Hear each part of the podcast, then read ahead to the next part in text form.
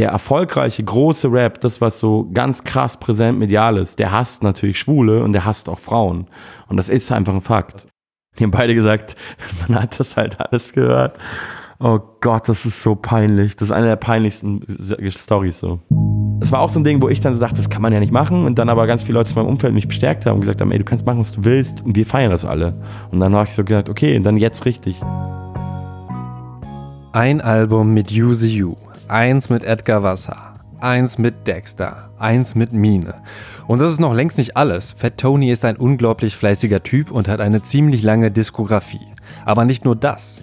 Er hat außerdem eine Filmografie und eine Theatrografie.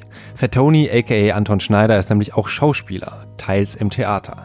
Für sein zweites Soloalbum Andorra hat er sich von dem gleichnamigen Theaterstück von Max Frisch inspirieren lassen, beziehungsweise dem Andorra-Effekt, der daraus hervorgeht und besagt, dass sich Menschen oft an die Beurteilungen der Gesellschaft anpassen, egal ob die richtig oder falsch sind. Am Ende verhält sich die Person genauso, wie die Gesellschaft es vorausgesagt hat, obwohl sie es ohne die Vorhersage nicht getan hätte. So entsteht also eine self-fulfilling prophecy. Weil Fettoni das alles schon in anderen Interviews erzählt hat, Shoutout deine Homegirls, Shoutout Mauli und Steiger, Shoutout Alex Barbian, war es mir wichtig, andere Fragen zu stellen. Zum Beispiel zum Thema Sex. Abonniert den Podcast auf Spotify oder bei iTunes und bewertet ihn. Folgt Thematakt auch auf Instagram und so weiter. Mein Name ist Tobias Wilinski, ihr hört Thema Takt. Zu Gast ist Fett Tony. Viel Spaß beim Hören.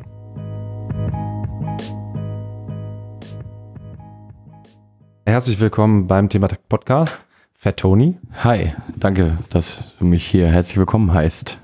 Ich habe auch direkt eine Frage. Ich hoffe, du bist schon gut, gut genug gelaunt, um so eine ähm, ja, bisschen, ja. bisschen gemeine Frage auch zum Anfang zu hören. Also wenn die gemein ist es nicht, aber ich dachte, nachdem du viele Interviews gegeben hast, muss ich auf jeden Fall Fragen stellen, die sonst keiner stellt. Und das ist jetzt eine davon und eine schöne Einstiegsfrage, habe ich gedacht.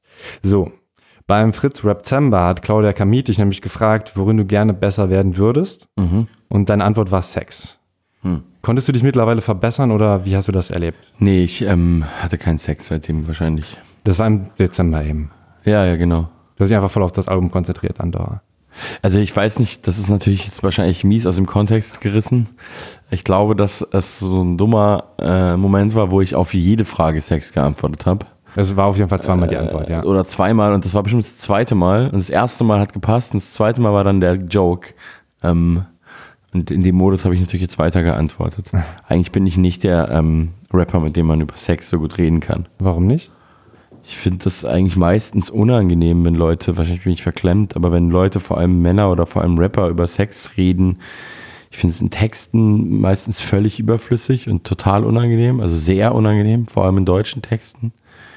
Und ähm, weiß nicht, in Interviews, es interessiert mich, also mich interessiert es auch eigentlich überhaupt nicht. Also ich höre auch jetzt diese Sex-Podcasts nicht. Ähm, und mich interessiert aber zum Beispiel die Sexualität von irgendwelchen Rappern, ist wirklich das allerletzte, was mich von denen interessiert. Also mich interessiert wahrscheinlich alles andere mehr als das. Ja. Und dafür ist es schon lustig, wie oft äh, Rapper obsessiv darüber das Bedürfnis haben zu reden, auch in, in Lyrics vor allem. Aber ich meine, das Thema Sex an sich ist ja schon irgendwie auch überall, ne? Deswegen ist es wahrscheinlich schwierig. Ja, Sex ist überall, aber das Thema, also ich rede sehr selten über Sex. Mhm. Also. Weil es ist, keine Ahnung, vielleicht ist es äh, ja, bist ja auch, Spießigkeit, aber. Ah, da bist du ja keine Ausnahme. Also ich würde jetzt auch, glaube ich, nicht gerne über Sex reden, aber nee. ich dachte mir, das ist ja. Du hast angefangen, mein Lieber, ich bin mittendrin. ja, genau. Mhm. Äh, nee, du sagst ja auch allgemein, dass dich aber ähm, eben Rapper, also dass du dich auch nicht gerne als Rapper bezeichnest, weil dich eben die, die Rapper per se aber auch anekeln. Aber das liegt ja wahrscheinlich nicht ähm, es liegt schon sehr viel auch an dem Thema. Ja? Es hat sehr, sehr viel damit zu tun. Ja. Das ganze Geschlechterbild, das Weltbild generell, aber auch vor allem das Männ dem Männlichkeitsbild von dem allermeisten Rappern und was man so unter Rap und Hip-Hop, was man da für eine Assoziation hat, ähm, wenn man, wenn man das so, wenn man daran denkt, als ob man jetzt äh, Fan ist oder nicht. Ähm, das ist schon eher alles halt nicht so meine Welt und stößt mich eher ab. Mhm, aber ich meine. Immer mehr auch. Aber es, es, gibt ja auch sehr viele, also ich sag mal, es gibt ja also Extrembeispiele, aber man hat ja auch einfach sehr viele Rapper, die jetzt nicht darüber, also so ein Casper, Materia, hast ja schon auch eine große Auswahl. Ja, genau, das ist ja auch so eher, so, so mein ganzes Umfeld würde ich da auch dazu zählen. Aber ähm, trotzdem ist ja das sehr omnipräsent, weil man ja auch immer eigentlich an den erfolgreicheren, also an den erfolgreichsten Künstlern äh, äh, die Assoziation hat und so gemessen wird. Und Casper Materia sind ja quasi von den Leuten, die sehr groß sind, einfach die Ausnahme, die du gerade genannt hast. Danach wird es dann auch schon ganz schnell eng, sage ich mal.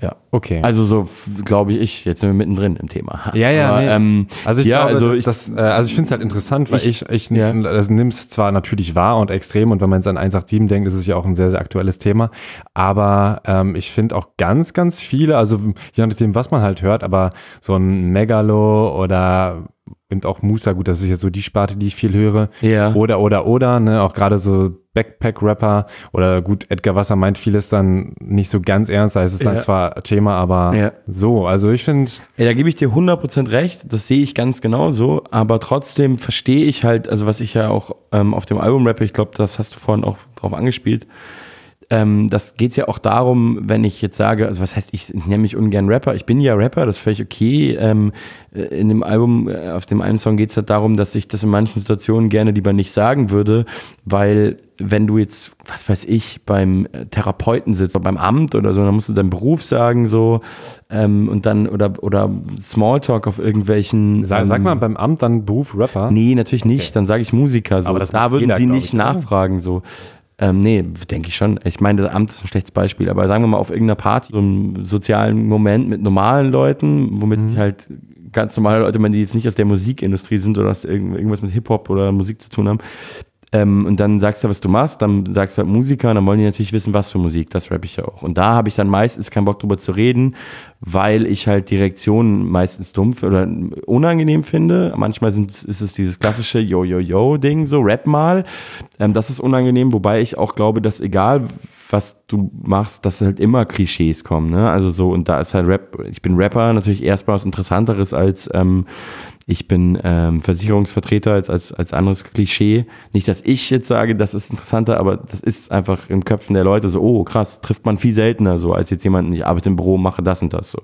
Und deswegen reagiert man irgendwie, aber wenn du jetzt halt Arzt wärst oder Physiotherapeut, dann reagieren die Leute auch mit Klischees. Ich wette, wenn du Physio Physiotherapeut bist, dann hat jeder Zweite gerade irgendwas an der Schulter. Das, da hast du wahrscheinlich auch keinen Bock drauf. Ähm, ja, aber auf, um auf den Punkt zu kommen, was ich meine, ist halt, warum ich da keinen Bock drauf habe, das zu sagen, ist, weil die, die negativen Assoziationen, die viele damit haben, ja, also Rap ist asozial, Rap ist das, die ähm, verurteile ich nicht mehr und verstehe ich zu 100 Prozent, weil das ist halt so und das immer wegzuleugnen ist halt Quatsch. So, das ist, was ich auch in dem Song versuche irgendwie. In dieser einen Strophe ist ja auch jetzt kein Anti-Rap-Song, aber ähm, das ist das Ding, das ist halt ähm, oft Leute halt so, so, ich war zum Beispiel mal beim Friseur äh, vor ein paar Monaten und dann hat er mich halt auch so gefragt und, und dann habe ich ja gesagt, Musiker, hat er gefragt, was für Musik? Und dann habe ich nicht gelogen, gesagt, ja, ich mach so Rap. Und dann hat er so kurz aufgehört, hat so innegehalten und hat ähm, gefragt, ob ich auch gegen, also Zitat, singst du auch gegen Schwule? So, und die Stimmung war halt so, also der war homosexuell, das war auch klar so, und der war halt so ein Friseursalon und ähm, ich glaube, es wäre, hätte ich halt so gesagt, ja klar, ich hasse Schwule, was ich natürlich nicht sagen würde, aber dann, dann hätte er wahrscheinlich mich rausgeschmissen. Zu Recht. Und dass er das damit verbindet, zu Recht. Das kann ich verstehen. Und das ist auch keine dumme Reaktion, weil du erzählst jetzt halt so die Coolen auf, aber ähm, in, im, im öffentlichen Bild, wenn du kein Rap-Fan bist, der erfolgreiche, große Rap, das, was so ganz krass präsent medial ist, der hasst natürlich Schwule und der hasst auch Frauen. Und das ist einfach ein Fakt. Und ähm, natürlich gibt es eine andere Welt, aber die kennst halt du und die kennen halt ich und die kennen halt auch Musikhörer so, aber die kennen halt nicht alle. Aber was alle kennen, ist halt aggressive, äh, hasserfüllte Musik. So. Ähm, das ist halt einfach eine Tatsache. Und das immer so zu, äh, zu, zu, sag ich mal, zu verteidigen und zu relativieren und auch dann halt zu sagen, ja, aber es gibt ja noch andere Sachen oder auch zu sagen, die Leute verstehen es halt nur nicht und sich dann immer so vor Rap, zu, vor Hip-Hop zu schmeißen, zu verteidigen, habe ich das Gefühl, das hat man die letzten Jahre so obsessiv betrieben, Hip-Hop-Journalisten, äh, Künstler und alle möglichen, aber damit bin ich halt voll durch, weil ich halt so mittlerweile erkannt habe, ähm, der Friseur hatte recht, so. Der Der hatte einfach recht und ähm, ganz großer Teil und vor allem der, der große erfolgreiche Teil und darauf wird man dann halt in so einem Moment reduziert von so Rap in Deutschland ist halt einfach menschenverachtend. Jetzt habe ich lang geredet. Jetzt trinke ich einen Schluck Wasser. Ähm, ist das dann auch der Grund, warum dein Album ein bisschen weniger Rap ist? Das kann sein, aber ich würde erstmal die These anzweifeln, ehrlich gesagt. Also, also weil, weil da zwei Sachen mit Gitarre drauf sind, meinst du jetzt? Oder was so, zum Beispiel, also das klingt auf jeden Fall, also man wird es wahrscheinlich nicht, wenn man nur den Song hört, sagen, ah, das ist ja Rap, das ist Hip-Hop, auch wenn natürlich der, der Flow, der Sprachfluss schon da ist, aber so vom musikalischen her klingt es auch so dieses Schrammelgitarre und ja. so und. Ja gut, das sind zwei Songs, mhm. die so ein bisschen skittig eher sind. Ähm, um die Frage konkret zu beantworten, es kann sein, dass mich sowas auch weggetrieben hat und dazu getrieben hat, ganz viel andere Musik zu konsumieren. Aber ich glaube, das, das war auch eine formelle Sache, weil ich mein ganzes Leben lang Rap gehört habe und viele Jahre nur Hip-Hop und irgendwann einfach zu wenig war. Ganz viele andere Leute haben ja schon immer andere Musik gehört und dann habe ich immer mehr andere Musik gehört und das hat auch den Weg auf die, das Album gefunden. Ähm, ich würde trotzdem äh, äh, sagen, es ist halt voll das Rap-Album, also 100 Prozent, außer vielleicht eben einer von diesen beiden Songs, das weiß ich nicht, vielleicht ein Punk-Song, aber es ist schon erstaunlich, dass halt auch so in dieser Hip-Hop-Welt ne, halt so gesamt, gesamte Gesangsalben rauskommen und man jetzt so langsam anfängt drüber zu reden, aber die halt immer als Rap gelten. Hast du ein Beispiel? Zum Beispiel? Mhm. Ähm, jetzt fällt mir nur ein Beispiel ein von jemandem, den ich persönlich ganz, ganz eher kenne, Mauli zum Beispiel. Das gilt natürlich als Deutschrap äh, der rappt halt keine Zeile auf seinem Album. Also keine einzige Zeile ist gerappt. Das, wenn du es mal runterbrichst, wenn du so wirklich äh, nicht auf irgendwie so Inhalt oder, oder äh, den, den Swag oder so äh, achtest, sondern einfach nur auf, ähm, die, auf musiktheoretische Fakten so, dann äh, rappt er nicht. Also null, also gar nicht. Sind es nicht mal im Intro? Vom neuen Album. Mhm. Hm. Dieser Sturm, ich meine, na, na, na, na, na, na. Also ich find, wie du es gerade nachmachst, du hast gerade keine Worte. Na, na, na, na, na, ja, ja. Das ist eine Melodie, die du gerade machst. Das ja. ist halt einfach so. Also kann man auch sagen, gut, da gibt es so Übergänge zu ein bisschen Sprechgesang. Aber also ich mag das sehr gerne. Ne? Mhm. Ich weiß den sehr zu schätzen. Ich mag auch das Album. Ähm, ich finde, dass der auch super Texte schreibt. Aber ähm, das ist auch gar keine komische, äh, ist gar keine Wertung und auch gar keine Prinzipienreiterei. Okay, ist ein bisschen Prinzipienreiterei. Aber es fällt mir halt nur auf, ne? Das ist halt so, ähm, oder Bowser, was du Liebe nennst, ist das beste und platteste Beispiel, ist jetzt auch schon öfter ge genannt worden. Das ist halt ganz faktisch kein Rap-Song. Also in gar keiner Sekunde ist das ein Rap-Song. Und das ist gar keine so, äh, gar keine Wertung, sondern das ist einfach nur ein Phänomen, dass es natürlich immer unter Deutschrap läuft und immer laufen wird, aber halt zu keiner Sekunde jemals Deutschrap war. Der Künstler hat halt einen Deutschrap-Background und macht andere Lieder, in denen er Deutschrap macht, in den Deutschrap-Charts und so, was ja auch irgendwie wurscht ist, weil das alles so eine Kategorisierung ist, aber ähm, das ist keine Rapmusik. Wenn man das, wenn man so theoretisch drüber reden will und das so in, wenn man das schon in Schubladen schiebt, weißt du, dann ist es halt keine Rapmusik. Hm. So. Ja, jetzt wird glaube ich ein bisschen sehr, sehr meta-ebenig. Ich wollte eigentlich ein bisschen tiefer ins Album einsteigen ja. und ähm, würde einfach mal so ein bisschen chronologisch durchgehen und teilweise eben auch ein bisschen die äh, Zeilen zerpflücken oder ähm, auch Ja, das, das hört sich gut an. Ja, gut. Ähm, ich würde erstmal auf das Album an sich. Äh, ich habe kurz vorher schon mit deinem Manager Ralf Teil gequatscht. Der meinte, du hast ähm, relativ lange nicht am Album gearbeitet, aber als du dich dann dran gesetzt hast, war es relativ fix fertig. Ja, das ist alles relativ, ähm, aber äh, ja, ich habe halt ähm, 2017 quasi fast keinen einzigen Song geschrieben. Das war auch irgendwie strange für mich, weil ich das noch nie gemacht hatte. Das lag daran, dass ich aber in dem Jahr so 100 Konzerte gespielt habe, was ich auch noch nie gemacht hatte davor. Also ich war halt ähm, gefühlt nur auf Tour. Das lag daran, dass die Jo Picasso-Phase war quasi noch nicht ganz abgeschlossen, weil das kam ja 2015 Ende des Jahres raus und da war ich aber erstmal ganz viel mit anderen Leuten auf Tour. Dann bin ich 2016 das erste Mal mit Jo Picasso auf Tour gegangen und dann wurde der zweite Teil der Tour verschoben und der wurde dann erst, glaube ich, 2017, Anfang des Jahres nachgeholt. Parallel dazu habe ich dieses Im Modus Mixtape rausgebracht, was aber quasi Anfang des Jahres komplett fertig war. Und dann war ich halt noch auf ganz vielen Festivals und dann war ich mit Casper auf Tour und den Beatsteaks auf Tour und glaube mit Alligator noch im Sommer, das war auch dieses Jahr, also das Jahr. Dann kam es aber mit Mine raus, das war aber auch Anfang des Jahres komplett fertig. Dann war ich noch mit Mine auf Tour. Ähm, das heißt, ich war eigentlich nie zu Hause und hatte zwei Alben, wenn man so will, rausgebracht. Die waren aber Anfang des Jahres vollendet und fertig geschrieben und auch schon gemastert. Und dann hatte ich das gesamte restliche Jahr keinen einzigen Song geschrieben. Aber hat dir das äh, Spaß gemacht dieses Jahr oder war es eher sehr anstrengend und du warst froh, dass es auch irgendwie rum war?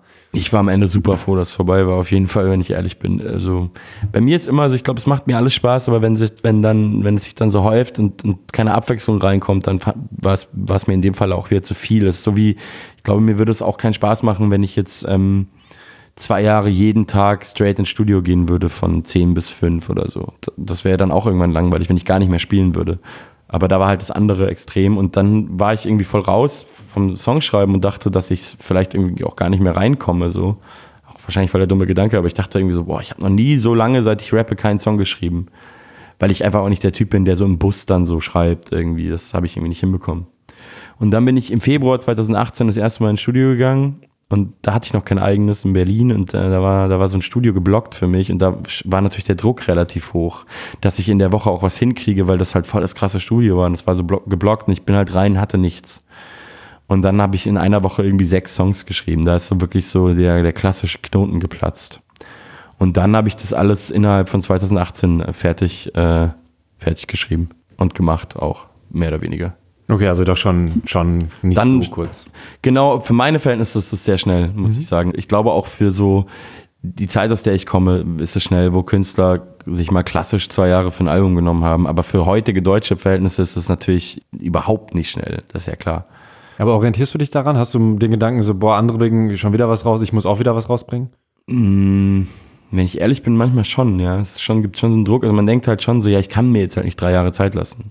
So in diesen, weiß ich nicht, in den 90ern und Nullerjahren, jetzt nicht, dass ich da schon so aktiv gewesen wäre, ne? Also war ich schon in Nullerjahren schon, aber aber so, sag ich mal, als ich als Fan noch dazu kam, da war das ja ganz normal, dass eine Band halt alle zwei bis drei Jahre mal eine Platte rausbringt. So ähm, war halt auch eine andere, nicht so schnelllebige Zeit. Da hatten wir noch nicht alle ADHS und haben gleichzeitig auf zehn Bildschirme geguckt und fünf Songs durchgeskippt kann man idealisieren und sich zurückwünschen, bringt halt nur nichts. Aber man kann auch sagen, man passt sich dem nicht an und man muss nicht jedes Jahr ein Album rausbringen. Wenn ich so das mit früher vergleiche, ist immer noch krass, dass ich, also so, ne, ich habe 2017 zwei Platten rausgebracht und jetzt kommt halt, also eh, eh schon zwei Platten, die auf, jeweils auf Albumlänge waren in einem Jahr, fand ich, finde ich eh schon krass. Und dann kam halt eins, ein Jahr nichts ähm, wobei nichts auch immer bedeutet, dass dann trotzdem mal Features kommen und jetzt kommt halt schon wieder ein neues Album. Ich finde es eigentlich auf jeden Fall schnell genug. Wenn ich von jemandem krasser Fan bin, gut, ich bin jetzt, ich bin halt auch nicht 17, äh, aber wenn ich krasser Fan bin von jemandem, dann, dann äh, würde mich auch jedes Jahr ein Album fast, glaube ich, überfordern. Oder dann komme ich auch nicht so nach, weiß nicht. Hm. Hätte ich jetzt auch, glaube ich, gar kein Beispiel aus der Zeit, wo ich 17 war, dass jemand so schnell so viel released Nee, damals war das einfach anderer, anderer Style. Ähm, Dexter hat als Executive Producer am Album mitgearbeitet, hatte, ähm, er hat aber nicht jeden einzelnen Song produziert, ne, sondern hat ja. dann teilweise ein bisschen was, aber ihr wart dann zusammen immer im Studio? Viel war mit zusammen im Studio, ja. Nicht immer, weil, weil er einfach in Stuttgart lebt und ich hier, hier in Berlin, äh, aber ich war oft in Stuttgart. Wie war da die Zusammenarbeit? Also hast du auch da also ich finde, das Album klingt halt schon teilweise, also gerade durch diese Skit-Dinger ähm, anders, aber hat sich da auch der Albumprozess vielleicht auch gerade dadurch, dass du mit Mine schon zusammengearbeitet hast, hat sich da auch irgendwie was verändert in den letzten Jahren, dass du anders rangehst an Musik Musikalität? Äh, ja, glaube ich schon auf jeden Fall. Also da war Mine bestimmt auch ein, ein Grund, ähm, aber auch nicht der einzige. Also ich weiß nicht, das hat sich so entwickelt und das ist auch so eine Sache, worauf ich einfach Bock habe ähm, und die Zusammenarbeit war mit Dexter war einfach voll geil, weil er ähm, sehr offen war, was das angeht. Also bei damals bei Yo Picasso war das ja eh noch ganz klar getrennt so. Da war er ja auch im quasi im Bandtitel mit drin und ähm, das war halt ein Collabo-Album. Da war das auch da haben wir, wenn ich da Input geliefert habe, das mal lieber so und so, da hat er dann auch mal gesagt, nee, nee, das checkst du nicht, das ist schon geiler so. Du musst es dir noch ein paar Mal anhören, du, du hast da nicht die, nicht deine Kompetenz. Also wenn ich mal irgendwie einen Break anders wollte oder so, weißt du, so Arrangements, so Beatsachen, anderes näher und so, da war er so, nee, das ist schon, das ist schon geil so, ich check das schon mehr als du. Und das ist jetzt nicht mehr so. Aber jetzt ist natürlich auch ähm, eher klassischer Executive Producer und der versteht ja, glaube ich, seine Rolle auch anders. Da hat ja auch einfach eine andere Rolle und und er ist, glaube ich, auch offener geworden. Und deswegen war das voll gut. Und ich habe halt auch mehr, äh, ich habe mehr Einfluss auch von mir aus eh nehmen wollen. Ähm, trotzdem ist der Grundstein, glaube ich, immer noch Jo Picasso gewesen. Vor allem für die Songs, die er komplett produziert hat. Ich glaube, dass da auch einige gibt, die so in der Tradition sind, aber eben nicht das ganze Album. Das war mir auch ähm, sehr wichtig und auch immer das Ziel. Der erste Song ist Alles zieht vorbei mit Dirk von Lofzo. Spricht man ihn so aus? Äh, Lotzo einfach. Lo, Lotzo. Aber er hat sehr viele Ws in seinem Namen. Ich ver verplane auch mal, wie man den schreibt. Wie viele Ws sind da drin? Zwei. Ja. Lofzov. Oder Lozo. Lozo, das ist geil. Dirk von Lozo. Nee, er ist einfach Dirk von Lotzo. Der bei Tokotronic äh, am Start ist. Und da ist es halt irgendwie schon interessant, auch da ja irgendwie eigentlich so auch, auch ein Punkt, warum ich denke halt, da ist ein bisschen weniger Rap. Also klar, es gibt auch viele Rap-Alben, wo nicht Rapper drauf sind und so weiter, aber mhm. äh, gerade das wirkt dann halt schon so, ah, ist so ein bisschen in eine andere Richtung. Klar, ja, ich weiß, was du meinst. Aber ich glaube, es ist trotzdem auch ein bisschen mehr sozusagen in, in den Köpf, im Kopf als, als in der Realität. Also was man damit verbindet, das ist halt, der Sänger von einer der, der ähm, jetzt kommt ein schlimmes Wort, von einer der kultigsten Indie-Bands in Deutschland und halt nicht irgendwie ein R&B-Sänger, weißt du? Aber ein R&B-Sänger ist vielleicht doch genauso wenig Rap. Das ist vielleicht auch Quatsch, weil das natürlich traditionell eine eher, eher einen Zusammenschluss gibt, aber wie unpassend wäre das auf meiner Platte, weißt du, was ich meine? Hm. Aber ich weiß natürlich, was du meinst, so von dem ganzen, ich sage jetzt mal vom Image her, ist es weniger Rap als jetzt, wenn da jetzt, ähm, wer wäre denn jetzt zum Beispiel ein Sänger, der, den man mehr mit Rap verbinden würde? Mo, Mo Mitchell. ja, oder jemand, den, gibt's Mo Mitchell noch? Diese ganzen aus, den, aus der Zeit, ne? Da gab es auch noch Amaris. Kennst du noch Amaris? Äh, ja. Der war auch sogar auf dem Hinze Sonne Album. Das war so ein Stuttgarter, so ein Homie von Frankie Kubrick. Ah, doch. Amaris. Ähm, ja, aber das würde ja gar nicht zu meiner Musik passen. Nee, weiß ich nicht. Ähm, Wer vielleicht Vielleicht wäre Maurice vom Bilderbuch, wäre dann vielleicht, weil die Musik urbaner ist, sage ich mal. Das wäre, oder? Wäre das dann mehr Hip-Hop? Keine Ahnung, glaub nicht. Ist aber auf jeden Fall auch ein Wunschfeature, aber jetzt, jetzt habe ich schon gedroppt. Ich, hasse es eigentlich, Wunschfeatures zu droppen, weil dann. Ich kann es auch rausschneiden. Nee, alles okay, kannst du auch, wie du willst. Nee, aber ähm, da fand ich es auch krass, du hast ein verdammt langes Intro. Also mhm, ja. da ist es ja ein bisschen unüblich und das sind sogar 47 Sekunden, das ist das Intro. Ich dachte, das sei eine Minute sogar, aber ich habe nie äh, nachgeguckt. Vielleicht ist es noch gekürzt, vielleicht habe ich eine kürze Version, aber auf jeden nee, Fall. Nee, halt ich habe wirklich nicht nachgeguckt, ich habe es immer nur so gedacht. Aber wahrscheinlich hast du einfach recht. Ja. 47 Sekunden, bis ich anfange zu rappen. Ja. ja. Wieso? Wieso so lange? Also in, insgesamt ist ja auch ähm, der der Einsteigersong schon auch gerade im Hip-Hop, im Rap natürlich immer noch mal ein anderer Stellenwert, so da steigt man ein. Das wird jetzt nicht so viel Sinn ergeben, den als zweites zu bringen mit so einem langen Intro und so. Das nee, war ja nee, schon nee, irgendwie klar. bewusste Entscheidung ähm, oder nicht. Dass du gesagt hast, da Doch. will ich Antizipation, also sich was aufbauen und da starte ich dann erst später. Ich muss jetzt mal kurz nachfragen, was meinst du mit Antizipation oder was ist Antizipation? Dass man quasi sagt, wann, wann fängt er an, wann fängt er an zu rappen? Ach so, so das mal, okay, ähm, so eine Spannung aufbauen. Ja, genau. so ein bisschen. Also, aber das ist auf jeden Fall ganz klar bewusst der erste Song. Ich glaube, es gab nur erster oder letzter für den Song. Und ich, ich, für mich war es immer der erste. Das war so eher so Input von anderen, so die so meinten, nee, es wäre doch auch ein geiler letzter. Und ich, ich weiß auch, dass es so ist. Äh, ich wollte es aber unbedingt als ersten, weil ich finde, dass so ich Songs mit so einer Stimmung und auch mit so ein bisschen so der Art von Text habe ich früher auch schon manchmal gemacht, aber ich habe die immer hinten auf der Platte versteckt. Und ich wollte das einfach nicht mehr machen diesmal. Ähm, Warum hast du das gemacht? Naja, wahrscheinlich, weil es halt äh, der einfachere Weg ist, cool zu sein. Ich meine, ich bin, ich bereue es auch gar nicht. Ne? Benjamin Button hat damals Yo Picasso eröffnet. Das ist halt so ein geiler klassischer Opener. Das ist gut so. Aber ich wollte es einfach nicht wiederholen, weißt du, mit so einem Song einsteigen. Ich hätte auch mit die anderen anfangen können, das wäre so Bam. So. Aber ähm, ja, das wollte ich einfach nicht. Und für mich ist das auch musikalisch einfach so, so ein krasses Intro, dieses Ding. So, ich habe ähm, diesen Beat gehört von, von Occupanta, so ein Münchner Produzent, der eigentlich so elektronische Musik macht und ganz andere Sachen. Der hat auch eine Jazzband, das ist ein Musiker, Musiker. Und ähm, der hat mir das geschickt und ich hab's halt, fand's halt sofort mega geil. Und da, da gab es auch schon dieses ganz lange Intro und irgendwann wurde es halt so ein House-Song, sag ich jetzt mal. Wahrscheinlich sitzt er jetzt zu Hause und schüttelt den Kopf, aber ich, ich glaube, es war schon so eine Haus, hausige Nummer. Und ich hatte dann immer die, ähm, die Vorstellung, die Vision, dass ich das dann mit Dexter mache und das dann so ein Dexter-Beat wird beim Drop so. Und es ging halt voll, voll schön auf, finde ich. Und äh, ich finde das ganz geil, weil, weil, weil die so einen ganz unter, finde ich, so einen ganz unterschiedlichen Style haben und der da sehr gut zusammen aufgeht.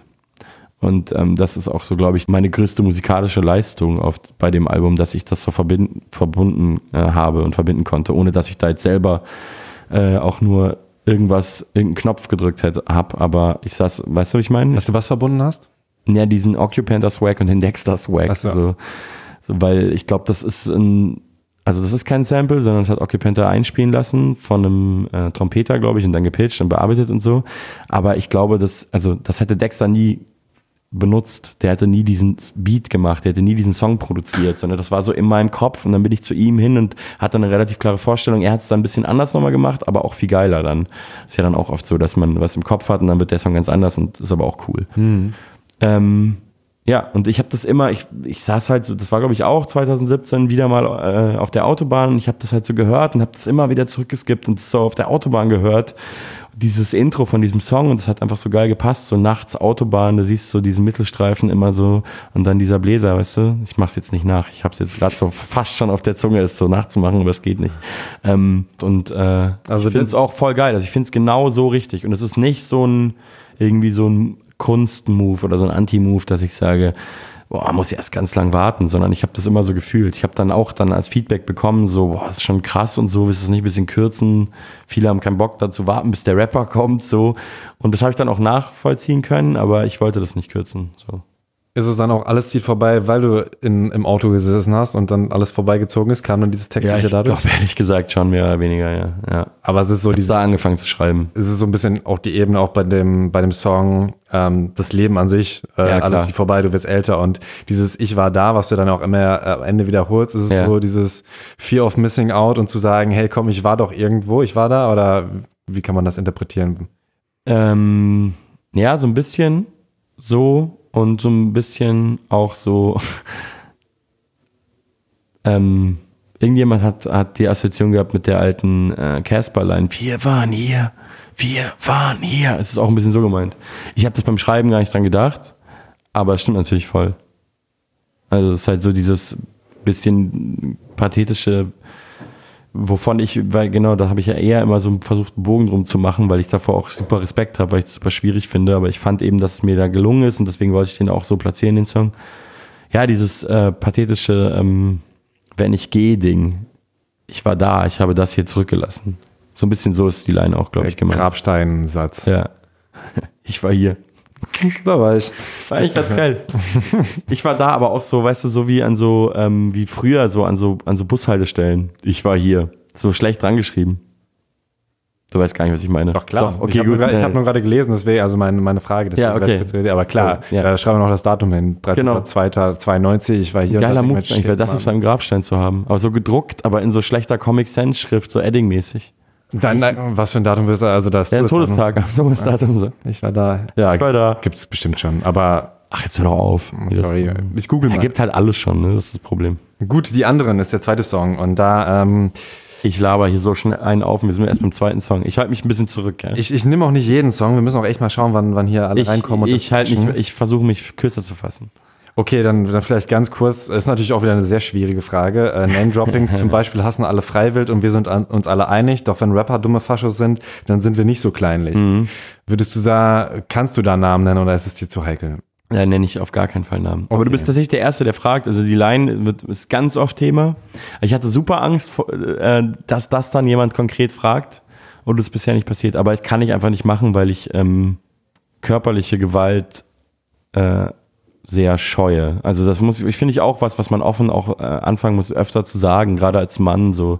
Ich habe überhaupt gar keinen Bock auf körperliche Gewalt. Ich habe mega Angst davor und scheue das ganz extrem und auch auf die Konsequenzen. Dann habe ich keinen Bock. Ja? Also erst verprügelt zu werden und dann ich bin ja so ein ähm, Allmanns würden Allmann sagen, Mensch, ich würde ja zu den Bullen gehen müssen, so, weil wenn mich jemand verprügelt, gehe ich natürlich zur Polizei. Auch das muss man finde ich, klar sagen, so, weil ich habe ja keinen äh, kriminellen Rücken, der das für mich regelt. Ähm, und auf das habe ich alles gar keinen Bock. Deswegen ist mir leider nicht möglich, weil ich immer noch diesen Leuten begegnen werde im Backstage-Bereichen und eh schon durch meine ganze Haltung äh, da den Augenkontakt meide.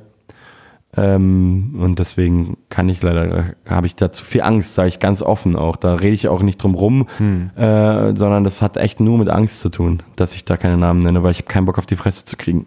Okay, das kann, glaube ich, jeder nachvollziehen. Auch noch eine Line, meine Rebellion besteht darin, dass ich bei den richtigen Themen immer dagegen bin. Mhm. Was genau äh, bedeutet das? Also ich kenne das Gefühl, immer äh, gegen zu argumentieren, um Leuten irgendwie eine andere Perspektive zeigen zu wollen und dann mhm. zu merken, ja, eigentlich brauchst du das manchmal nicht. Ist es das oder ist es was Nee, aber das kenne ich auch sehr gut, auch von anderen, auch von mir. Ähm, nee, das habe ich nicht gemeint. Ich meinte, glaube ich, eher so ein bisschen dieses ähm, in dieser Bubble, in der wir uns auch alle einig sind, dass Freiwild ganz böse ist, aber die Rapper halt nicht. Wobei es ja auch lustig ist, dass es jetzt mal ein Album rauskommt und jetzt gerade irgendwie so eine Debatte ist, wo ich das Gefühl habe, es könnte einen Umschwung geben, so. Aber ich meine damit halt genau dieses Phänomen, dass man halt andere Sachen, die ähm, vermeintlich nicht so schlimm sind, eventuell viel schlimmer sind, viel verwerflicher und ähm, super ekelhaft, aber dass man die halt ausblendet und nicht ausblendet, sondern sogar vielleicht eventuell sogar noch feiert oder eventuell sogar noch mit so Leuten gemeinsam dann gegen eine andere Sache marschiert oder so. Hast du ja? da ein Beispiel? Weil sonst ist glaube ich, sehr abstrakt. Also ein Beispiel wäre jetzt halt zum Beispiel, wir laufen halt wir laufen halt gegen Nazis, alle zusammen, halt vielleicht mit Faschisten anderer Couleur. Ist immer noch relativ allgemein. Spezifischer habe ich nicht so wirklich Bock zu werden. Ähm, ob das jetzt Rapper sind oder Teile von einer religiösen Minderheit, die vielleicht Extremisten sind, ähm, so sowas gibt es alles. Dass man halt für die, für die große, bessere Sache halt gegen Faschismus demonstriert, Hand in Hand mit Faschisten. Das aber nicht sieht, weil das sind nicht die Faschisten, gegen die man gerade demonstriert. Okay. Das ist eine, das gibt es, das ist eine Tatsache. Und ähm, da kann man stundenlang drüber streiten, ob das jetzt so schlimm ist. Ähm, weiß ich selber gar nicht, aber ähm, das steckt auf jeden Fall da so mit drin. Bei den richtigen Themen sind wir auf jeden Fall alle sofort getriggert, sofort dagegen. Super Beispiel Freiwild. So, das war halt die letzten Jahre so ein super rotes Tuch, während halt andere Leute, die ich ähm, fast schlimmer finde, in den eigenen Reihen halt stehen. Ah, okay, verstehe. Und die verteidigt man dann halt. Okay, okay, ja, ich glaube, an diesem Beispiel wird Ja, jetzt äh, habe ich es besser. Ja, okay. Gut, ähm, ja, dann geht's auch schon zu Clint Eastwood und da. Schon ähm, vor allem. Ja, schon, schon zum, Das geht so schnell hier, zack, zack. ja. Ähm, ja, auch ein sehr schönes Video, wo du eben äh, King of Queens nachstellst, ja, ähm, als, als Paketbote. Ähm, du sagst auch, das ist deine Lieblings-Sitcom, ist es so? Ähm, ja, ich glaube schon. Also ich habe das natürlich dann so ausgeschlachtet, weil ich das Video gedreht habe. Ähm, das war auf jeden Fall, was gab's denn noch für geile Sitcoms? Alf fand ich auch immer sehr gut. Und ähm, Bill Cosby Show war auch gut, aber das ist ja auch schwierig jetzt heutzutage. Das würde ich nicht mehr angucken auf jeden Fall. Ähm, Alle unter einem Dach fand ich auch gut. Friends war nicht deins? Doch, Friends war mega sogar. Ja, Friends war sehr, sehr geil. Ähm, und auch äh, Dings war auch geil, Seinfeld. Also habe ich schon mehr so behauptet, weil ich halt dieses, manchmal muss man halt auch, ne? Okay, nee, ich habe mich nur interessiert. Aber war auf jeden Fall eine meiner Lieblings-Sitcoms, finde ich schon super gut geschrieben, super lustig. So. Die lief ja auch echt irgendwie immer, ne? Also ja. ähm, das war irgendwie, ich glaube, das ist auch nicht mehr so krass, weil Leute ja alles Mögliche haben. Ja. So äh, YouTube etc. Pipapo. Äh, früher hat man halt einfach das genau. gesehen. Also die Jungs zumindest, ich glaube, Mädels, Mitschülerinnen haben es, glaube ich, nicht so. Aber bei uns war das ja, so, ey, jetzt, ne? ja, ja, so, ey, hast du schon eine neue Folge? Und da haben, haben so Witze nacherzählt und so. Ja, vielleicht ist es, es es ist auch, ich habe jetzt nochmal so einen Rerun angefangen vor dem Video natürlich, vor dem Dreh auch. Es ist halt auch, ich meine, die erste Staffel ist von 98, ne? Es ist natürlich auch wieder aus einem anderen Mindstate, so aus einer anderen Zeit, es ist auch ein bisschen rausgefallen, so wie alles, wie das meiste aus dieser Zeit. Die machen dann schon so Jokes, wo ich so denke, oh geil, dafür gibt's heute einen Shitstorm. also ist schon so, ist ja wirklich leider, oder das heißt leider, das ist ja auch irgendwie faszinierend am Zeitgeist, dass du halt so siehst, also es ist, das war schon relativ chauvinistisch, für damalige Verhältnisse gar nicht halt, aber Deswegen, ja, vielleicht war das so ein Männerding. Ich weiß nicht, ich habe ja Celo und Abdi getroffen bei dem Videodreh und äh, Celo meinte auch so, fand ich immer, ich, äh, meinte irgendwie so, fand ich immer geil, die Sitcom.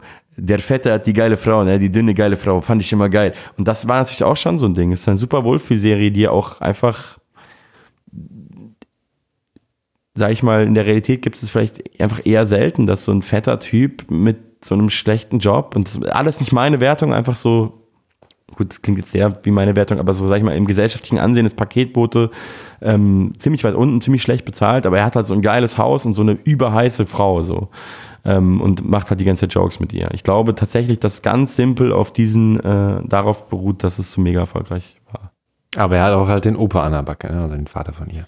Ja, also es ist nicht alles man, gut. Wenn man Carrie hat, ja, also der ist halt auch schon lustig, Arthur. Aber wenn man, wenn man so eine heiße Frau hat, so damals, da hat man sich wahrscheinlich schon gedacht, so als, als Teenager-Junge hat man sich doch gedacht, ja, würde ich den Vater schon auch, wenn ich müsste, würde ich den auch mitnehmen. ja, natürlich. Das äh, hätte jeder in Kauf genommen. Nee, es ist auf jeden Fall, aber ja, sehr viel ich sag mal, Comedy an sich spielt ja auch mit Klischees, ne? Also ja, da kannst du ja von, von bis gehen. Ich wüsste auch nicht genau, früher habe ich die Serie äh, schon gefeiert, aber fand es auch nicht so. Also da gab es nicht so viele Ebenen wie bei Friends gab es halt auch einfach mehr Personen und so. Und Ja. bei King of Queens ist ja auch mega oft allerdings dieses moralische Ding. Und da ist ja ganz oft irgendwie Ja. eine, eine Zwickmühle in Ja, fast ja, jeder ja, Folge. Fast jeder Folge ist immer dieses, einer verhält sich falsch. Genau. Und am Ende muss er es dann sagen und dann lernen. Dann fast schon wie bei South Park, so dieses Ding. Ist bei South Park auch so? Na, bei South Park, die verarschen das ja quasi. Also bei South Park, ich weiß nicht, ob es bei jeder Folge ist, aber das fing ja zumindest irgendwann an. Ich habe es auch nicht alles geguckt, aber da gibt's am Ende immer so einen geilen moralischen Schlussmonolog und da ist immer das ganze Dorf, also die ganze Stadt und alle gucken so zu und einer der Kids hält diesen Schlussmonolog und dann haben so alle was gelernt. So. Die haben sich quasi über dieses Prinzip irgendwann jede Folge lustig gemacht. Ja, Scrubs ist es auch ganz oft, ne? Dass er dann auch so denkt. Scrubs habe ich auch gegeben. Scrubs war keine Sitcom, glaube ich. Nee, oder? da Offiziell. gibt's keine Lacher, nur genau, keine Folge, Lacher, keine Sofa. so- Ja, das war die Sitcom-Folge. Gab auch die Musical-Folge. Ja. Beste Folge. Ja. Ach ja, gleich, gleich erstmal schön Scrubs war schon. Nische. Ja. Ähm, vierter Song ist Dieter, also ich würde jetzt zu Clint Eastwood gar nicht noch mehr. Ja, komm. Ja, Ja. äh, machen wir ja schon ein bisschen ja. schneller. Und da habe ich auch gar nicht so die deepen Songs, ähm, aber habe mich gefragt, hast du wirklich mit deinen Beatles-Poster geredet? Äh, ja.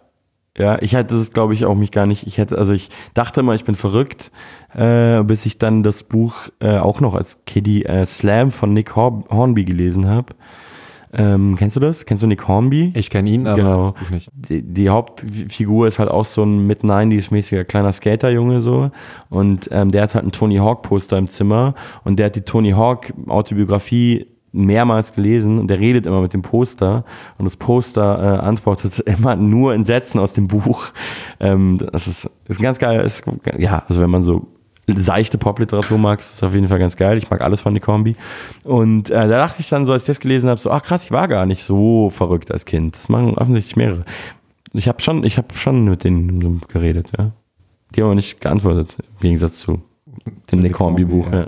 Aber was hast du dann so äh, erzählt? Also war es alles Mögliche oder was musikalisch? Äh, das weiß ich nicht mehr genau, ehrlich gesagt. Ähm, das ist sehr lange her, da war ich ein Kind und äh, ich weiß, dass ich es gemacht habe, aber ich kann das, ich, also ich habe jetzt wahrscheinlich nicht über meine Probleme mit Paul McCartney mit dem Poster geredet. Vielleicht war es eher so, hallo. Ich war, ich, keine Ahnung. Ich weiß es, ich weiß es nicht mehr genau. Ich dachte, es wäre okay, das zu erzählen in dem Song. Jetzt, wo wir drüber reden, wird es mir langsam ein bisschen peinlich. Aber ähm, musikalisch war es jetzt nicht. Ich habe jetzt nicht mit denen über deren Sounds geredet, als ich sieben war. Hey, die Snaren, äh, All You Need Is Love, die ist ganz geil. Paul McCartney hat mich Ringo. inspiriert. Ja.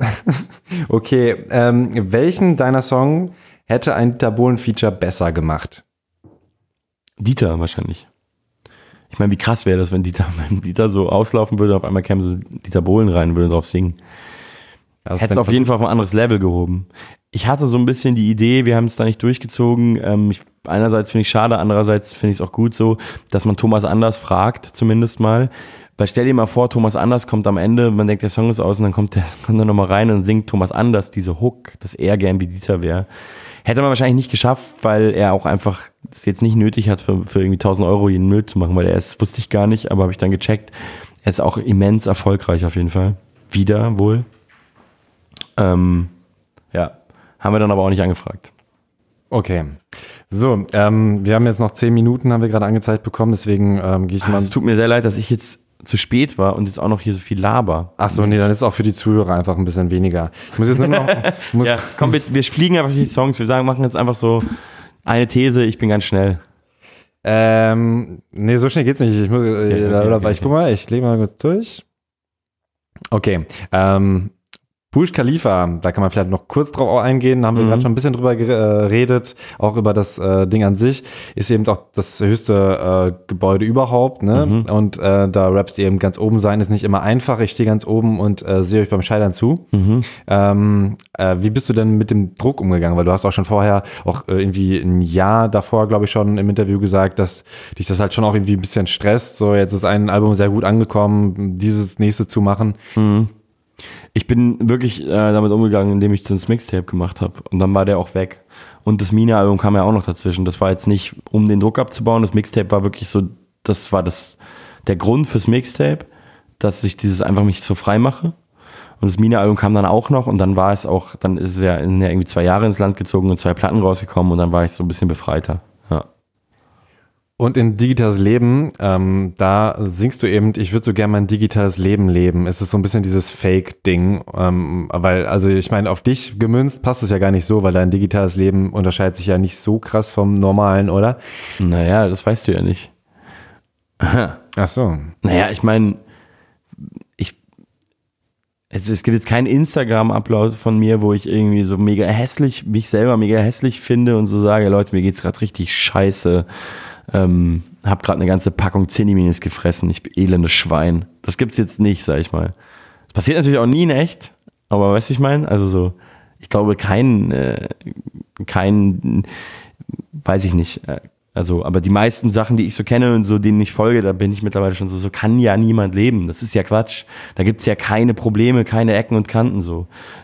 so ich glaube, da gibt's so einen Gegentrend, da bin ich nicht so drin. Äh, das finde ich auch gut, wenn es sowas gibt, aber das ist ja schon das Phänomen der Zeit, dass man natürlich nur die geilen Sachen preisgibt. Das ist ja, unsere ganzen sozialen Profile sind Werbung für uns selbst und so behandeln wir die auch. Und Werbung ist nicht äh, so, dass man sagt, hey, kaufen Sie dieses Auto, es hat schon 100.000 Kilometer und ein paar echt miese Defizite. So, das, so läuft es ja nicht so.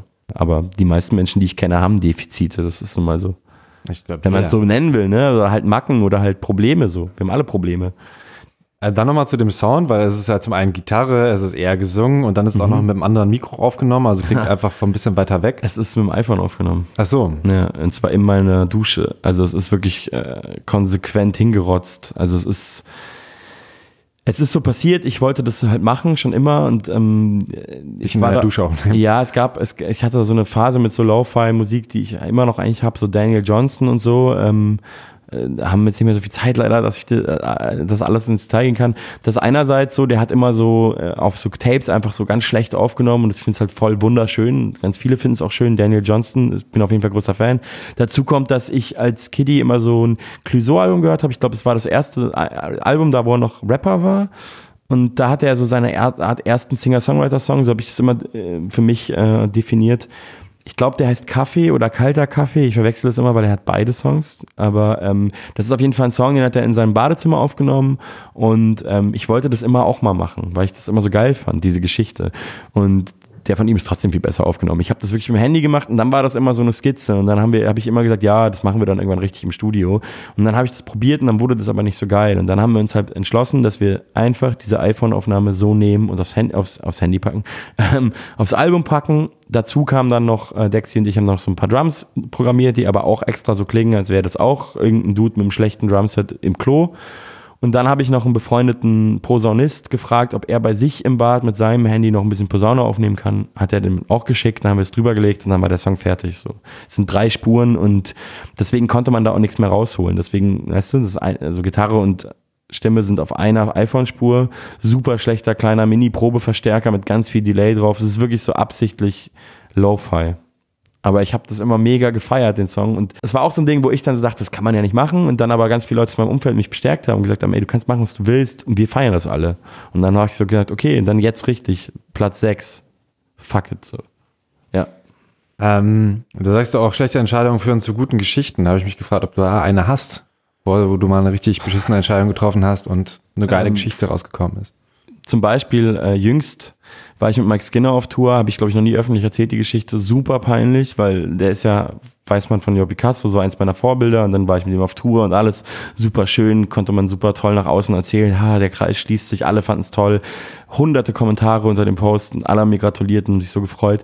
Und ich bin mit ihm auf Tour und hatte mit dem super wenig zu tun, drei Gigs, ne, der war fast nie da, mit seiner Band hatte ich relativ viel zu tun, der war immer im Bus oder in der Stadt. Wiesbaden, zweiter Abend, ähm, das Intro läuft, das epische Intro von ähm, vom zweiten Album, glaube ich, oder vom ersten, ist ja auch egal. Auf jeden Fall, die Band geht so auf die Bühne und ich dachte halt so, ich filme es jetzt, weil es so episch ist. Und stand so da, hab das so gefilmt und stand so da und film so, wie die auf die Bühne gehen. Und ähm, dann kam er so zu mir, so zehn Sekunden bevor er auf die Bühne ist, und hat mich so angeschrien und mega Engl Engländer Hooligan-mäßig angemotzt, dass ich aufhören soll, ihn zu filmen, was mir einfällt und so, und war so ganz nah an mir dran. Das war mir natürlich super unangenehm, weil das ja, wie gesagt, eines meiner Vorbilder ist und ich davor gar nicht mit ihm geredet habe auf dieser Tour. Und das, der Fun Fact ist, was er natürlich auch nicht weiß und nie erfahren wird, ich war halt Insta live. Was ich auch nie mache. Ich weiß nicht, wie ich auf die Idee gekommen bin. Ähm, und ich hatte 50 Zuschauer oder so. zum Glück nur, also es weiß fast niemand, aber Grimm 104 hat mir neulich gesagt, dass er zugeguckt hat und dass es ihm super unangenehm war. Es war auch super unangenehm und das ist auf jeden Fall eine gute Geschichte und es war auch eine sehr dumme, dumme Entscheidung in dem Moment zu filmen. Hat man mir dann auch gesagt von allen Seiten. Sehe ich auch ein bisschen. Das Angeraunze war auch noch beim Livestream dann dabei. Mhm. Oh. Ich dachte, dass ich das noch vorher ausgemacht habe. Und man hat mir jetzt von zwei persönliche Bekannte von mir haben es gesehen, Grimm und noch jemand anders. Die haben beide gesagt, man hat das halt alles gehört. Oh Gott, das ist so peinlich. Das ist eine der peinlichsten Stories so. Ja, vielen Dank, dass du die mit mir teilst. Ja, ich find's auch, ich find's halt mittlerweile lustig. Ist ein paar Monate her. Fuck it. Ähm, ich würde jetzt äh, Nein, Nein, Nein, Nein, Nein überspringen. Schade, aber klar. Naja, da wird es höchstens ein bisschen darum gehen, du kiffst jetzt nicht mehr, oder? Nee, nee, nee. Ich hab mit 18 aufgehört. Viel zu früh angefangen, 14 oder so und dann wieder mit 18 aufgehört. Krass. Paranoia auch- und so. Interessanter Der Song. Klassiker. Äh, auf jeden Fall finde ich, da beschreibst du halt so ein bisschen die Geschichte, auch wahre Geschichte. Mhm. Wo du eben, eben einen Freund quasi kiffermäßig anfängst und der halt einfach äh, so auf Verschwörungstheorien abgeht und so weiter. Da wäre jetzt höchstens äh, die Frage, ob du ähm, Leute wirklich versuchst zu überzeugen oder ob du da. Das ist raus. immer, das ist eine schwierige Frage. Ich habe das Ja. Gefühl, man muss es zum Anfang, weil es immer krasser wird. Ähm, und da muss man halt immer checken, wer es noch für Argumente, äh, wer lässt noch Argumente zu und wer nicht. Und ich finde, man sollte leider, man muss wieder anfangen, mit denen zu reden. Ja. Es ist zu einfach zu sagen, das ist, bringt nichts. Dann, ich glaube, mir stimmt was nicht, den lustigsten Song aller Zeiten, wie Farhad, glaube ich, gesagt hat, ne? Ja, der, äh, ja so ähnlich. Er, hat gesagt, ich bin der lustigste Rapper Deutschlands, deshalb, wegen des Songs. Und das ist aber alles wahrscheinlich Real Talk. Äh, fast. Also die Geschichte mit, äh, dass ich ähm, eine leere Batterie in meiner Fernbedienung hatte und dann nur noch Dreisat lief ein halbes Jahr, das stimmt nicht. Das ist so durchs Schreiben und Reimen passiert und das ist äh, gelogen quasi. Ich habe auch gedacht, dass man das checkt, aber das möchte ich nochmal sagen, das ist, also die Stelle stimmt nicht. Damit hätte ich ja auch quasi krass depressiv sein müssen, um, um so da hinzukommen, schätze ich mal, dass man Oder auch viel fitter, wenn du immer aufstehst, um umzuschalten. Ja, dann, dann, da beginne ich ja dann, dann höre ich ja irgendwann auf damit und es läuft einfach nur noch aus Versehen Dreisat. Ach so, dann stimmt das auch nicht mehr. Das, nee, das stimmt Ach- alles ach nicht. so, also es wow. gab keine leere Batterien in meiner Fernbedienung. Das ist, da hab schon leere Batterien in meiner Fernbedienung. Ich musste mal aufstehen, um zu zappen. Das war auch mehrere Wochen so. Irgendwann, ich hab, als ich noch einen normalen Fernseher hatte und Fernsehen geguckt habe. Aber dass dann nur noch Dreisat lief und es ein halbes Jahr und daher meine Bildung stammt, ist halt eine Punchline. Der Rest im Song stimmt schon. Zum Beispiel auch ja, Panikattacke im Theater, was man ja auch jetzt nicht unbedingt vermuten würde, weil du halt eigentlich immer recht positiv und fröhlich und so rüberkommst. Mhm. Aber da war es dann, kannst du es dir erklären? Siehst du, das ist das, was ich meine mit, ich würde so gerne mein digitales Leben leben, wenn du sagst, so kommst du rüber, so will ich ja wahrscheinlich auch rüberkommen. Jetzt habe ich diese Platte geschrieben und überhaupt nicht drüber nachgedacht und jetzt rede ich natürlich die ganze Zeit über solche Sachen und kratze an meinem selbst gebauten Image, aber ich finde es auch gut, dass man da ehrlich ist. Also ja, ich ist genau wie ich in dem Song erzähle. Ich hatte, ich habe irgendwie eine Panikattacke bekommen, während ich ein Theaterstück gespielt habe und habe es dann irgendwie die unterdrückt und das so durchgezogen und später danach wurde die ganz krass und dann bin ich ins Krankenhaus gefahren mit einer Kollegin und die haben mir so Beruhigungszeug gespritzt und ähm, weil ich zu der Zeit das ist auch das, was ich im ersten Song anspreche. Das war alles so eine Zeit, da habe ich extrem viel gearbeitet, da habe ich im Theater 50 Stunden die Woche oder so gehabt und gleichzeitig auch Picasso geschrieben, gemacht und so. Und das war irgendwie zu krass und ich wollte auch eigentlich was anderes so. Und das war das, was ich im ersten Song so ein bisschen mit Burnout meine. Das war so die, die, die Auswirkung davon. Und ich war dann in dieser Nacht im Krankenhaus und die haben mich auf, weil ich äh, seit Wochen an Kopfschmerzen litt. Und dann bei dieser Panikattacke hatte ich auch so Sichtfeldprobleme so, habe ich so verschwommen gesehen und dann haben die mich halt auf einen Tumor gecheckt, was natürlich die Panikattacke ne, beflügelt hat, dass es halt so ein Teufelskreis. Ich hatte natürlich zum Glück keinen Tumor ähm, und war alles gut. Das war halt ähm, eine psychosomatische Stressscheiße. Und seitdem hattest du auch keine Panikattacken mehr. Nee, ich hatte nur Panikattacken, als ich mit 18 aufgehört habe zu kiffen. Deswegen habe ich aufgehört zu kiffen. Wusste gar nicht, was es das ist und wie das heißt und hatte das dann da wieder. Und da habe ich dann auch gecheckt, was das ist und dass das das damals auch war. Also. Und du singst eben auch oder rappst, heute bin ich schon schlecht gelaunt, wenn bei meinem Konzert jemand nicht rumhüpft. ist es wirklich so schnell, dass du da sagst, ey, warum, was los? Naja, das ist ein bisschen überspitzt, aber das ist so, ich finde schon, dass ich, und das geht auch vielen Leuten so, die ich kenne, dass man irgendwie so in der Jugend oder so, wenn man dann auch, weißt du, wenn man so anfängt, hat man ja vielleicht gar keine Erwartungen. Ich glaube, manchmal ist es heute, habe ich das Gefühl, bei so jungen Leuten, bei so Young ganz anders, dass die so anfangen und denken direkt, was ja auch geil ist bei Rap, ne, dass man so hungrig ist und so sagt, mir gehört das größte Teil vom Kuchen, ich bin krass, aber eigentlich, wenn man so anfängt, ist man schon noch so, dass man sich über jeden kleinen Erfolg mega freut, weißt du, wenn du so anfängst und dann ist es so, ey, äh, Thema Tag Podcast, wenn wir mit dir reden müssen, so, oh, voll krass, jemand will mit mir reden über meine Musik, weißt du? Und das hört ja voll auf so. Ja, das kommt so eine halbe Stunde zu spät. Ja, das tut mir auch super leid. Also das, äh, das war echt, ich bin, das ist eigentlich nicht so allürenmäßig. Ich hatte gerade Trouble mit meiner Kreditkarte, das ist auch so eine geile Allüren. Ja, du rappst oft über, über dein Bankkonto auf jeden Fall, das zieht sich durch. ja, das ist auch eher alles Quatsch. Aber ähm, ja, äh, genau, die, die Freude an so Dingen nimmt ab. Daran muss man auch arbeiten, da muss man aufpassen. Das kennen, glaube ich, viele Leute, die halt ein bisschen älter werden und äh, den Erfolg auch schon so mehr oder weniger länger kennen. Ähm, und man will ja immer mehr, man will ja immer mehr. Das Gehirn ist ja auch so getickt, dass es immer mehr Belohnung will und immer mehr Glücksmomente. Und ey, als ich das erste Mal auf dem Splash gespielt habe, 2010, ey, da bin ich durch mein Zimmer gesprungen, als ich die Bestätigung bekam. So richtig krass, ich war so glücklich, wenn ich da jetzt spiele, ähm, will ich wissen, welcher Slot und wie viel Geld und ganz klar und hart, weißt du, das ist ja auch klar, das ist ja auch gut, das ist ja ein Teil der, einer gesunden, normalen Entwicklung, aber das meine ich damit überspitzt. Man muss sich halt dann seine Freude auch irgendwie ne, so aus anderen Ecken holen, das ist schon wichtig. Und das kriegst du hin? Äh, mal so, mal so. Aber aus welchen Ecken, vielleicht noch so abschließend, wie äh, schaffst du dir ein, ein Leben, wo du ähm, boah, zufrieden bist? Ich, nee, das habe ich noch nicht vollendet. Ähm, das deswegen klingt die Platte auch wie sie ist. Sie ist eine Suchen und ein äh, auf dem Weg sein Platte. Und so gänz, gänzlich zufriedener Mensch bin ich im Moment nicht. Ähm, das heißt ja auch, zufriedener Menschen machen nicht schlechtere Musik. Ich will trotzdem dann lieber ein zufriedenerer Mensch werden. Ich glaube auch, dass das nicht stimmt. Ähm, ich glaube, es, ich, ich glaube zum Beispiel, Peter Fox ist ein zufriedener Mensch und hat, wirkt zumindest so, aber wer weiß. Ähm, hat eine der besten Platten ever gemacht, so deswegen, wer weiß, äh, ob das stimmt oder nicht. Aber nee, ich krieg das noch nicht hin. Also wenn du Tipps hast, sag gerne Bescheid. Ich, ähm, ich habe auch schon länger ein Date mit Curse ausstehen, wo ich ihn das fragen wollte. Das ist auf jeden Fall mein erster Tipp wäre das gewesen. Triff dich mit Curse. Wirklich jetzt? Nee, aber also, ich, hab, nee, ich, hab, ich meine das aber 100% ernst. Also ich, ja, ich habe ihn schon mal getroffen und war auch, das ist viele, viele Jahre her und dachte schon so, wow, der wirkt so der strahlt so eine Zufriedenheit aus. Ja, finde ich nämlich auch. Und das geht es ja auch in seinem ganzen Schaffen darum, seit, seit seinem Comeback. Und ähm, ich glaube ihm das auch alles. Ich kaufe ihm das voll ab, dass er das gecheckt hat. Und er ist jetzt auch in meinem letzten Video gewesen und wir haben immer gesagt, ja, wir treffen uns bald. Und ich will das von ihm lernen, auf jeden Fall. Das ist mein großes Ziel. Nächstes Album dann, ich, ich wäre gerne so wie Curse. Nein, Mann, nächstes Album bin ich. Nein, ach Quatsch. Ja, nee, diese Ich wäre gern so wie Songs sind auch over, glaube ich. Die sind over. Ja, genauso wie das Gespräch. Ich, äh, Schade, ja. Tut mir echt leid für die Verspätung. Alles gut. Aber wir haben jetzt auch trotzdem fast eine Stunde geredet, ja, ja. oder? Alles oh, gut. Ja. Ich hatte viele Fragen einfach. Vielen Dank, äh, viel Erfolg mit dem Album. Ich Vielen Dank. Sehr gut und ähm, viel Erfolg auch beim Glücklichwerden. Ha, ebenfalls. Danke.